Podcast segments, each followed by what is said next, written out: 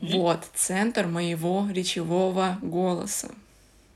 Да, давай здесь, здесь же стаката. Мум-мам-мам-мим, чтобы услышать его. Мум-мам-мам-мим. Э, у тебя стаката сейчас еще глубже получилось. Давай еще раз. Только стонут, стонет ствол. Стонет ствол, ствол, стонет. Стонет ствол, ствол, стонет. Да, очень хорошо, прям идеальненько, я бы даже сказала. И еще раз центр. Вот, центр моего речевого голоса. Вот, центр моего... Сейчас. Вот, центр моего речевого голоса. Угу. И потом сравни.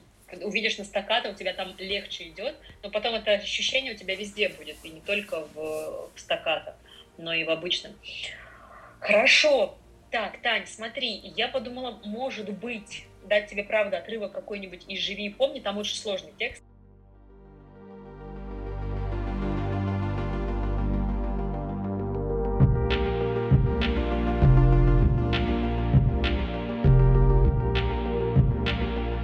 Привет!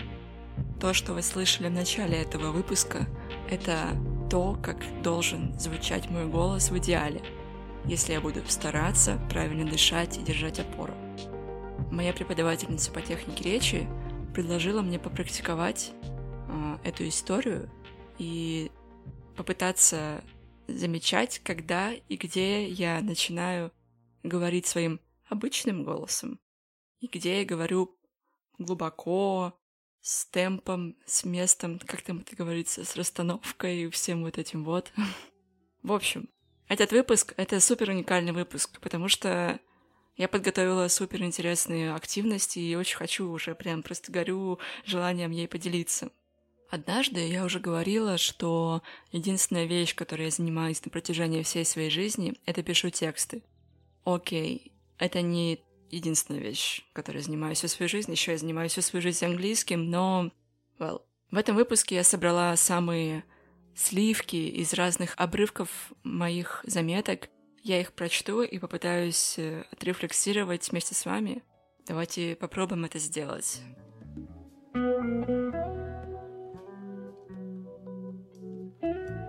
Итак, а, я буду зачитывать год, если известный какой-то год прочитывать текст и, собственно, потом давать свои комментарии спустя, ну, там, получится 7 лет, 8 лет, 9 лет, 10 лет.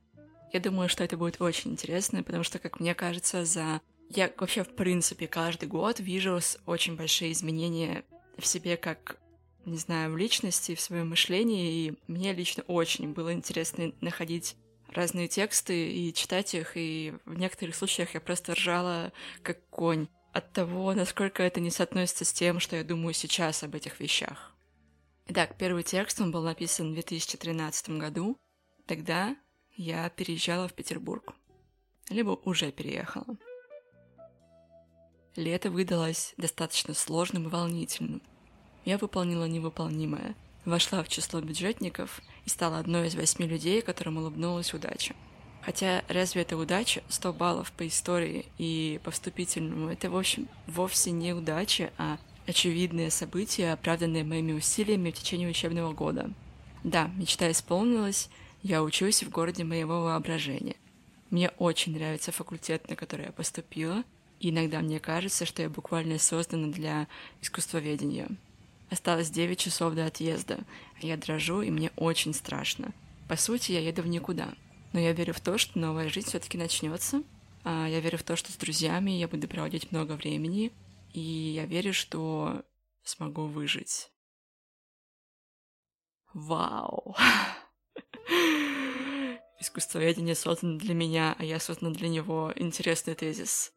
Честно говоря, безусловно, я очень э, довольна своим образованием. Я рада, что я училась на такой интересной специальности, и мои учебные будни они были ну, настолько интересными, просто не передать. Я, конечно, не ценила этого всего. Но сейчас я понимаю, что мы бесконечно зависали в музеях, и это было так круто, это было весело, ну и скучно местами иногда, но все же это были очень интересные предметы. это был реально кайф. Но я очень сомневаюсь, что я создана для искусствоведения. Но при этом я уверена, что я создана для какой-то докторской степени. Я пока не очень понимаю, в какой это может быть области, скорее всего, я когда-нибудь все таки вернусь на истфак и продолжу обучение, если баллонскую систему у нас в России не отменят, а мое образование останется действительным, наверное, я продолжу обучение и пойду в магистратуру и далее в э, докторантуру и, возможно, стану доктором. Не знаю. Я сегодня листала свой э, такой маленький дневничок, где написаны разные мои желания на жизнь. И там прям черным по белому написано «Я хочу быть доктором исторических наук». Да, конечно, в нынешнем контексте совершенно не хочется э, связываться с историей, потому что она нещадно переписывается, и я не знаю, что будет с ней через полгода, через год или через 10 лет, когда я вдруг стану доктором. Посмотрим.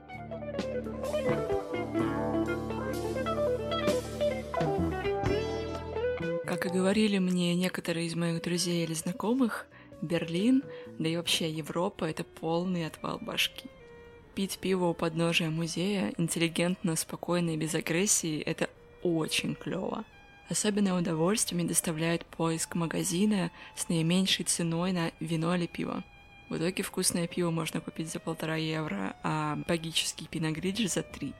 Сидишь и пьешь себе посередине проезжей части, никто не устроит из этого истерику. А еще дорогу можешь перейти без пешеходного перехода, и никакая тачка не будет как угоревшая гнать. Тебя точно никто не собьет. Только если не велосипедист. К велосипедным дорожкам лучше не подступаться. Нам было очень тяжело привыкнуть, и мы постоянно на, на них заходили. Пешеходный переход, например, это небольшой пунктир, без огромных жирных зебр, без огромных дорожных знаков и светофоров, и все отлично работает. Ты точно можешь выйти на улицу с перьями в жопе. и это будет смотреться гармонично. Никто, вообще никто не скажет тебе ни слова. Там в этом плане границы стерты, и это прекрасно. Ты сам себя ощущаешь прекрасно, будь ты одет нелепо, с грязной головой или без, в кавычках, педикюра. Зачем вы вообще его делаете в 2019 году? Вопрос. Каждый живет своей жизнью и не занимается осуждением. Я поняла, насколько на такой простой вещи, как внешний вид, сконцентрировано внимание в моей стране. Или мы стараемся быть кем-то в наших реалиях, но точно не собой. Надо всегда чему-то соответствовать, а еще зарабатывать стаж на пенсию, боже. Уморительно все это смешно на фоне Берлина. Хочется бесконечно хохотать. Боже, храни самый прекрасный город на планете. Это текст э, от июня 2019 года, и тогда я первый раз в своей жизни выехала за границу. Это было невероятное путешествие, приключение, это был просто невероятный опыт. Я помню, что мои границы просто расширились на километры. Я увидела людей, которые выглядели так, как вообще не, не то, что не принято где-то в Петербурге. В таком виде просто опасно выходить на улицу. Я, будучи женщиной, чувствовала себя намного более спокойно там. И мы гуляли ночами, а, я помню, что в первую ночь мы приехали. Мы приехали поздно и торопились очень в хостел. И, в общем, там как-то приехали в районе полуночи. И я помню, что первым нашим впечатлением было то, что на улице грязно, а еще на улице очень мало фонарей. И, ну, там, и на следующий день мы уже поняли, что там отсутствующие фонари совершенно нас не волнуют. Ну, почему-то чувствуешь себя защищенно. Берлин на меня произвел невероятное впечатление. Я очень хочу вернуться туда но при этом я очень слабо представляю себя жителем этого города на постоянной основе. Мне кажется, это все-таки очень непросто.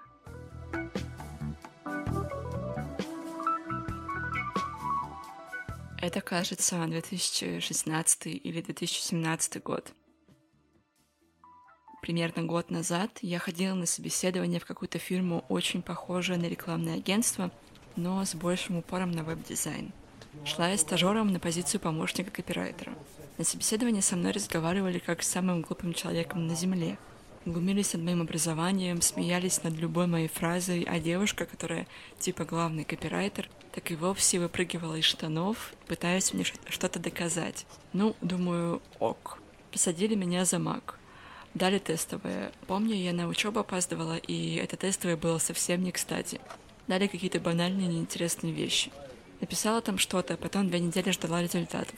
Они обещали ответить на мое письмо в течение трех дней и каждый раз кормили меня завтраками. Очень удивляло, что я устраиваюсь стажером за копейки, а требования как не знаю кому. Это было самое противное собеседование в моей жизни. Надеюсь, этим людям, убивающих у людей, пусть и наивных, желание не то что работать, а просто жить, как-нибудь это аукнется. Честно, это реально было самое ужасное собеседование в моей жизни, потому что я... Э, мне, мне, у меня складывалось ощущение, как будто я просто пришла, чтобы на меня вылили ушат всяких неприятных вещей и выгнали. Я помню отлично тот период. Э, в своем блоге я его называла каким-то, я не помню каким образом, но в общем у меня была целая рубрика о том, как я ищу работу. И в 2017 году, вот на последнем курсе, я очень активно искала работу, не вылазила с HeadHunter, с разных там телеграм-каналов, каналов ВК в поиске какой-то работы. Я проходила миллион тестовых заданий. Просто реально это был бесконечный, какой-то бесконечный труд, который никто не оплачивал и который все отвергали. И работа, которую я нашла самая первая, такую прям основательную, основательную, я нашла ее случайно, просто написав там э, сотруднику этого места о том, что вот есть я, у меня есть вот такое резюме, я могу делать разные вещи, давайте попробуем. И, в общем-то, на это откликнулись. Какой бы совет я хотела дать тем людям, которые собеседуют э, кого-то, не знаю. Наверное, первый пункт не выделываться и оставаться человеком. Потому что человек, который к вам приходит, он явно и так находится в очень уязвимом состоянии, и вы в том числе несете ответственность, как бы отчасти несете ответственность за то, как после этого сложится его вообще отношение к начальству и отношение к рабочей коммуникации. В общем, нужно быть человеком. Вот, хочется всем напомнить об этом.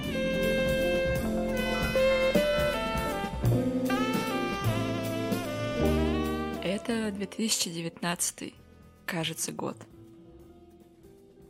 Опять снова гневаюсь на себя. Хожу в одежде, которая не нравится, с пучком на голове, потому что каждый день просыпаю те полчаса, которые планировала потратить на укладку или прическу. Не могу нарисовать стрелки уже полгода ровно по той же причине, что описано выше. Все лаки для ногтей из дома выкинула, кроме красного. Но красный сейчас уже не нравится. Тысячу лет не пользовалась тушью. Запустила себя, как только смогла. Есть деньги, иди да покупай, что хочешь, ходи на укладки хоть каждую неделю – Закупайся хоть десятью новыми помадами MAC. Почему я этого не делаю? Не знаю. На что вообще я трачу деньги? Тоже не знаю. Все эти свои мысли заедаю в футуре или в смене. Иногда даже в Макдональдсе. Иногда даже запиваю их отвратительным кофе. Веду странный образ жизни. Зачем зарабатывать деньги, если все равно вкладываешь их в еду? Ну, хотя бы во вкусную еду, и на том спасибо. Сегодня уберу из шкафа все шмотки, которые не нравятся, а еще снова встану на весы и пойду куплю себе эту прекрасную сливовую помаду MAC. А чё нет? Воу, малышка, как же хорошо, что ты пошла к психологу и начиталась умных книжек, и теперь не шеймишь себя за то, что не красишься, одеваешься и ведешь себя так, как тебе искренне этого хочется. Моё ж ты золотце, я так тебя обнимаю. Ты такая молодец. Реально, Таня, о, о боже, о, мне стало плохо от этого текста. Он настолько, он настолько не про меня, что просто пипец. Я реально помню, что э, для меня стояло... Это был прям такой больной вопрос. Я реально думала, как мне сделать так, чтобы включить в свою жизнь бьюти-рутину. При этом у меня в целом, тьфу-тьфу, всегда все было нормально с кожей, и мне не требовались никакие там крема, тоники, трехступенчатые уходы и так далее. То есть у меня все было ок, у меня были хорошие волосы, хорошие ногти, ну, как бы хорошая кожа. Почему бы просто не обрадоваться этому и не поблагодарить, не знаю кого, природу за то, что я вот такая? Нет, вместо этого я себя шеймила за то, что все девчонки вокруг пользуются какими-то штучками, дрючками, у них каждое утро какая-то бьюти-рутина, а у меня всего этого нет. Если у меня всего этого, э, этого нет, значит, я некрасивая, потому что я не делаю вещи, которые делают девушку красивой. о май гад, Таня, какое счастье, какое счастье, что ты больше не болеешь этой хренью и чувствуешь себя классной, крутой, да просто офигенной и самой лучшей девчонкой на планете, без миллиона э, вещей, которые тебе на самом деле не нравятся и не нужны. Отдельно скажу, что если вам нравится это все делать, это тоже ок. Это скорее разговор про то, когда тебе навязывают что-то, и ты начинаешь думать, что это реально тебе нужно. Нет, подумайте, нужно ли это вам. Мне это не нужно, к счастью. Очень рада, что нашла этот текст, потому что сейчас я прям понимаю, ого, вот я прям чувствую, чувствую большой результат от моей работы над собой. Блин, кайф.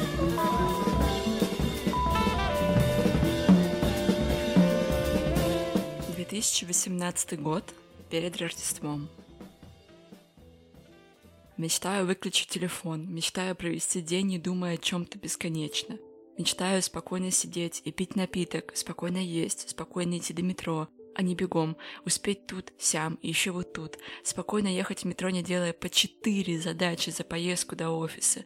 Мечтаю не ездить в офис, мечтаю вообще ничего не слышать ни о чем и ни о ком, и не читать новостей, и не смотреть чужие фотографии.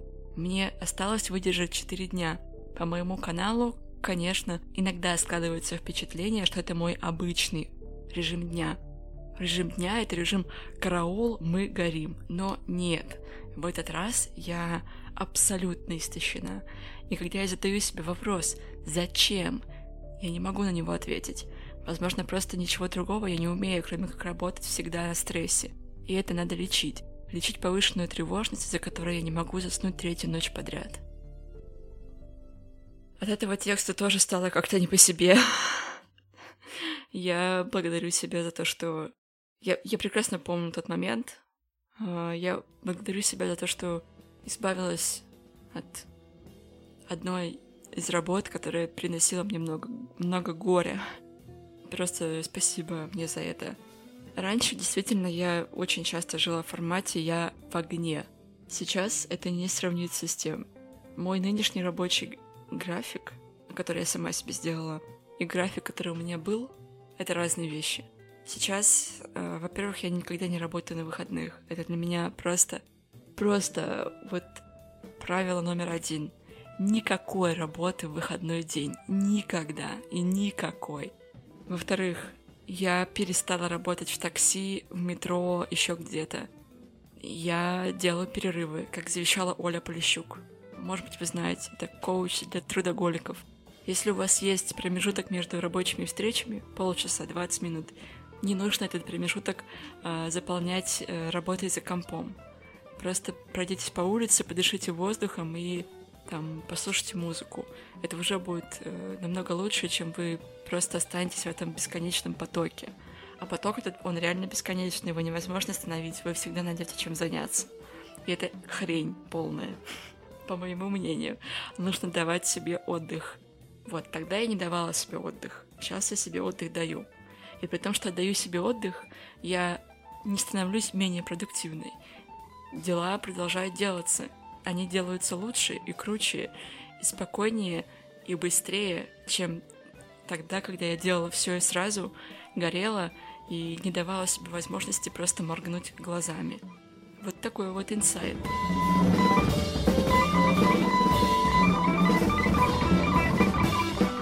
Итак, этот маленький твит был написан, кажется, в шестнадцатом году. Завтра, воскресенье, мой самый нелюбимый день недели. Его придумал дьявол, и это факт. Сейчас воскресенье и суббота — мои самые любимые дни недели.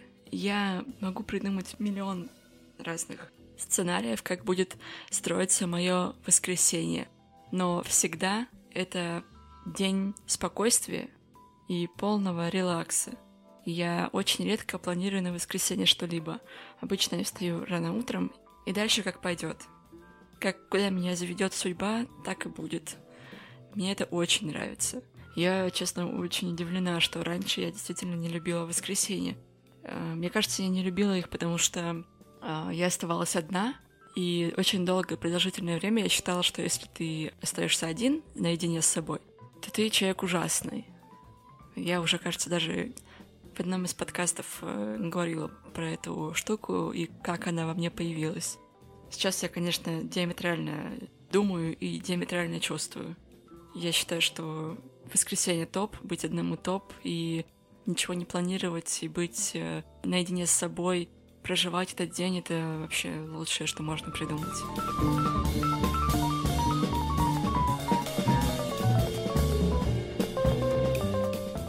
Вот такие были тексты, да. Интересные, конечно, мысли. Хорошо, что я вела все время дневники и могу проанализировать, как я чувствовала раньше, как я чувствую сейчас. Это очень клево. Когда-нибудь, возможно, у меня появится книжка. Автофикшн. Оксана Васякина, привет. Спасибо всем, спасибо. Подписывайтесь, пожалуйста, на телеграм-канал Аргангстер не вывозит. Подписывайтесь, пожалуйста, на подкаст, если вы еще этого не сделали.